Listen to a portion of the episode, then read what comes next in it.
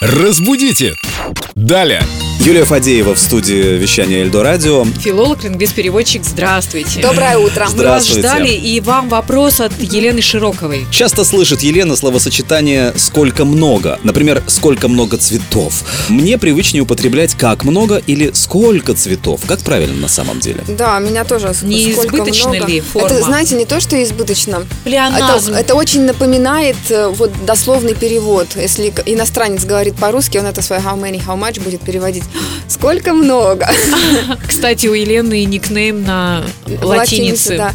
Правильно, конечно, как много, так много или сколько цветов в качестве восклицания, да? Кстати, как часто вам дарят цветы? Бывает, бывает. Не сказать, и сколько штучек обычно в что букете? нечетное. Слава богу. То есть вы не говорите «Ах, сколько цветов!» Вы говорите «Ах, какой букет!» Шикарно. Шик прелестно. Я мне сказать сейчас нечего. Шикарно! Ну, раз все так круто, давайте перейдем к следующему вопросу от Марии, которую интересует э, такая история. В известной песне поется, что лучше моста места встречи нет. Правильно ли это? Это песня Юлия? Утесова, по-моему. Э, ну, Леонида Утесова. э, Прекрасно. Ну, для, пе- для песни, для стихотворения, конечно, это допустимо. У нас немножко ударение может меняться. Тем но, более это Утесов. тем более Утесову, конечно, можно простить.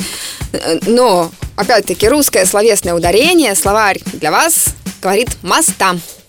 Лучше моста место встречи Ну, нет. вот тут уже не споешь, извините. Лучше моста Ну, тут пусть уже остается проза у начинается, Утесова. Да, и дальше лирика пошла проза жизни. заканчивается. Поэзия и жизнь так Не всегда отличаются. совместимы. Спасибо, Юля, приходите к нам еще, будем знать. Да.